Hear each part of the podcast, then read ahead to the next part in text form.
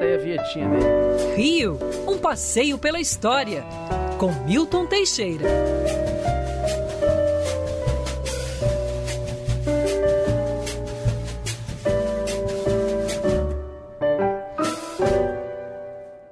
O nosso bolo, bolo de cenoura com calda de chocolate, aquela calda rechonchuda, né? Sobrando, Briggs, para não ter briga por calda de chocolate, entendeu? Ficar metendo o dedo na calda de chocolate ali no meio, naquela meiuca, entendeu? É o nosso bolo Ele é o é, ferme- mais bem feito que existe. Ele é o fermento da sabedoria. Ah, garoto, que isso, hein, Briggs? Viu, professor Milton Teixeira? Você tá com moral, hein? Bom dia. Bom dia, Rodolfo. Bom dia, família Band. Bom dia, Briggs. Obrigado pelo elogio. Me deu até fome. ai, ai. Obrigado quem mais estiver aí.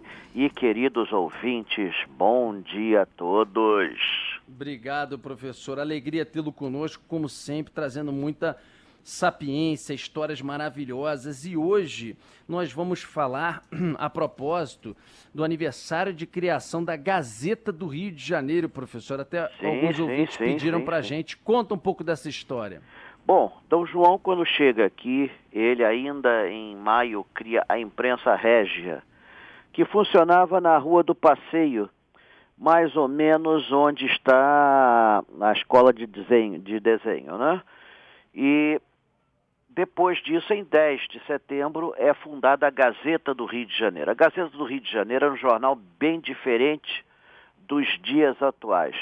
Já começa, ele era do tamanho de um caderno, ah, tinha oito páginas, e as notícias eram bem recentes. Então você estava em setembro, notícias de janeiro, notícias de fevereiro, notícias de março.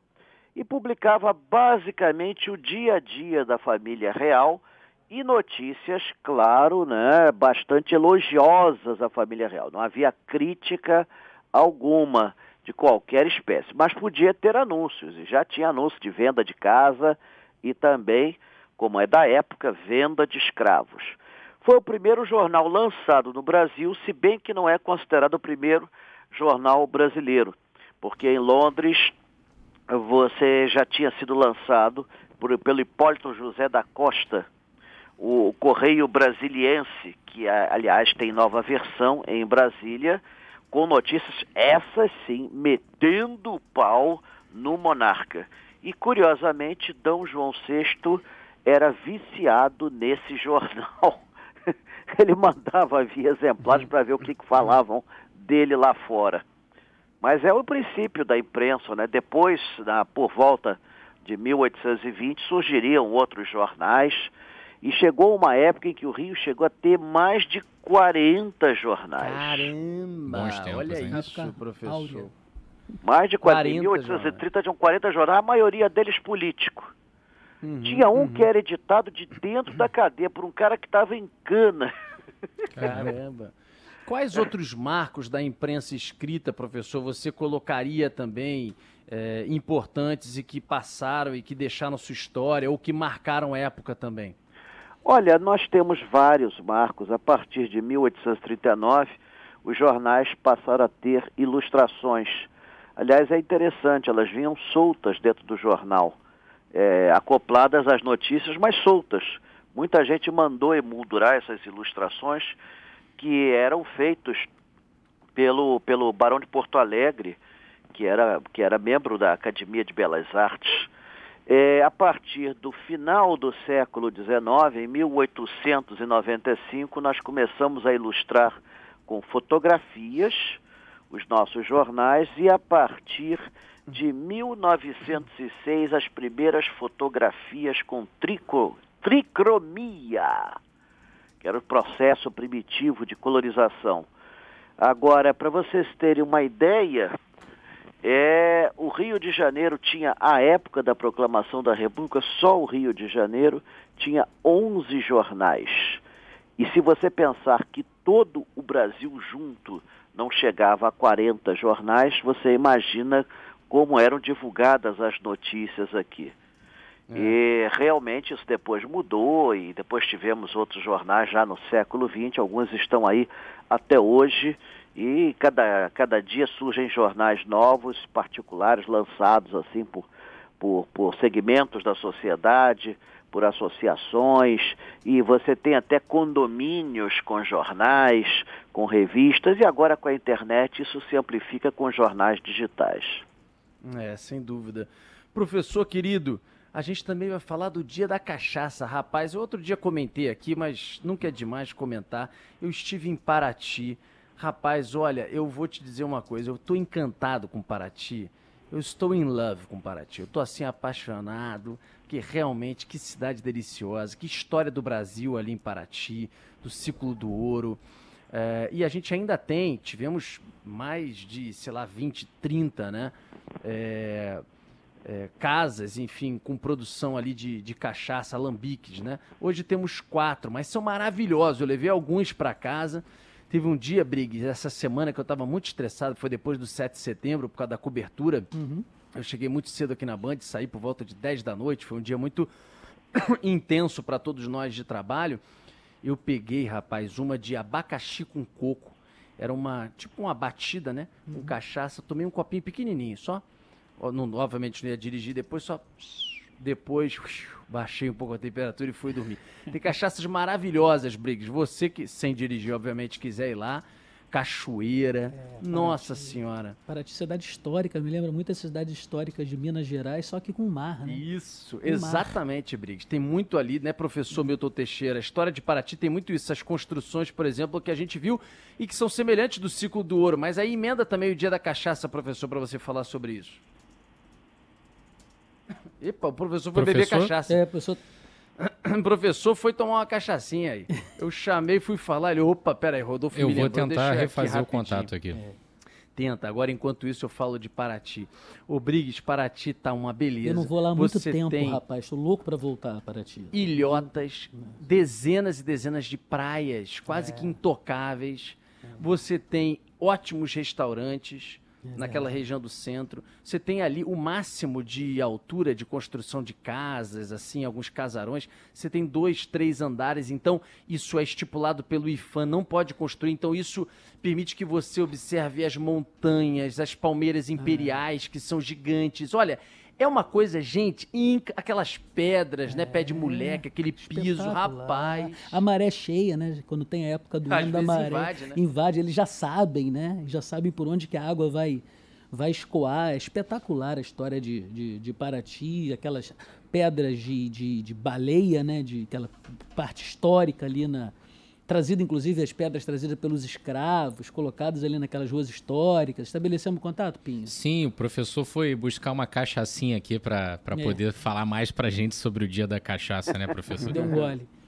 Vai, professor, fala de Bom, Paraty do dia da cachaça. Já que vocês falaram de Paraty, só acrescentando, Paraty surgiu onde era uma aldeia de índios goianazes.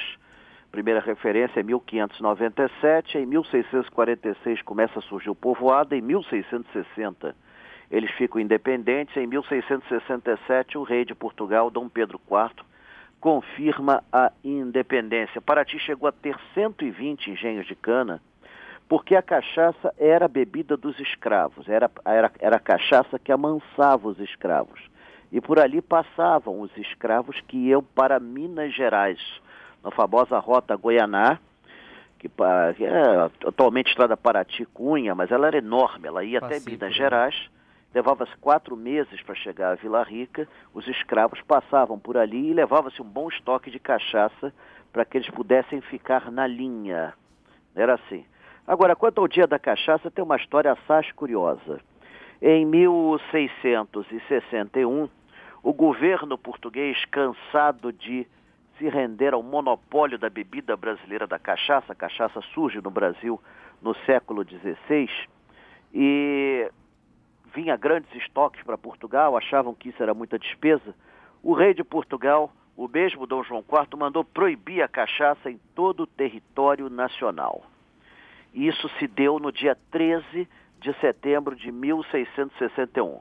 Naquela época governava o Rio de Janeiro um governador corrupto, ladrão, safado. Naquela época, governador do Rio de Janeiro e bandido eram a mesma coisa. Eu não sei como é que eles conseguiam viver numa é, cidade assim. Passado, era o, né, professor? Era o Salvador Corrêa de Sai Benevides. E ele executa essa lei com tanta violência que o povo se rebela contra ele e depõe o governador. E nós ficamos senhores da nossa própria nariz por cinco meses sem o governador indicado por Portugal, que era o Salvador Corrêa de Sá e Benevides.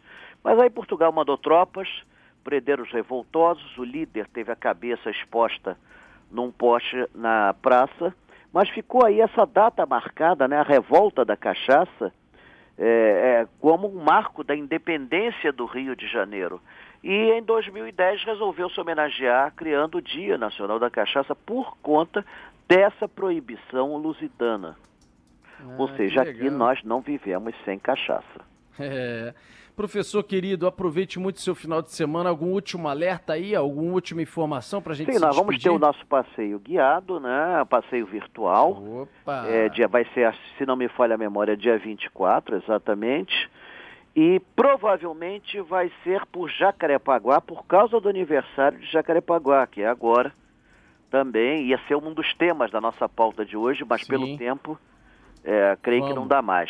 Vamos então nós vamos falar sobre a história de Jacarepaguá. Havia até um projeto de nós fazermos uma visitação, mas eu creio que será virtual mesmo. Eu tenho lindas ilustrações do início da Barra de Jacarepaguá. Jacarepaguá tem uma história parecida, viu, com a, com a da cachaça. O governador do Rio de Janeiro, que era um corrupto, deu toda a região para os próprios filhos.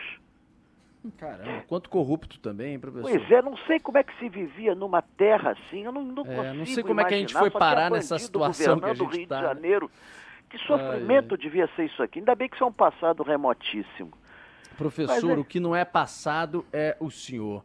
Você sabe do passado, mas graças a Deus você é o presente patrimônio da Band News FM. Aqui, Parabéns sempre. Olha ah. o que diz o Ronaldo da Conceição. Sábado passado estive na banca do professor, conversa deliciosa. Toquei pandeiro e cantei para Dona Vilma. Amanhã e... tocarei com o meu grupo Choro da Conceição lá na feira de 10 às 14h30. Ah, professor tá na feira amanhã também, né? Sim, estarei lá vendendo as minhas antiguidades. Isso. Amanhã vou vender muita porcelana e vou vender também material, olha só que ironia, de, de, de escravos.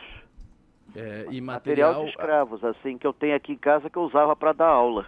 E material intelectual também, que você também empresta para as ah, pessoas sim, que passam o pessoal lá. vai lá, a gente fica conversando o tempo todo, é, é, um barato. Esse senhor trouxe um pandeiro, ele tocava muito bem, toca muito bem, ele, ele, ele, tem, ele tem um grupo de choro, e, Vai. obviamente, o diretor da feira que estava do lado, quando viu, não perdeu tempo, contratou ele para tocar lá. Que maneiro. Oh. Que beleza. Olha aí. Maravilha, viu, professor? Você intermediando negócios e emprego. Um abraço, professor. um abraço, Até semana que vem. Senão vamos matar aqui. Tchau, tchau. Um abraço. Boa semana para todos. Bom fim de semana. Um beijo. Tchau, tchau, Briggs. Obrigado beijo. pela sua presença. Obrigado pelo convite. Este programa. Cristiano Pinho, fenômeno. Um abraço para você.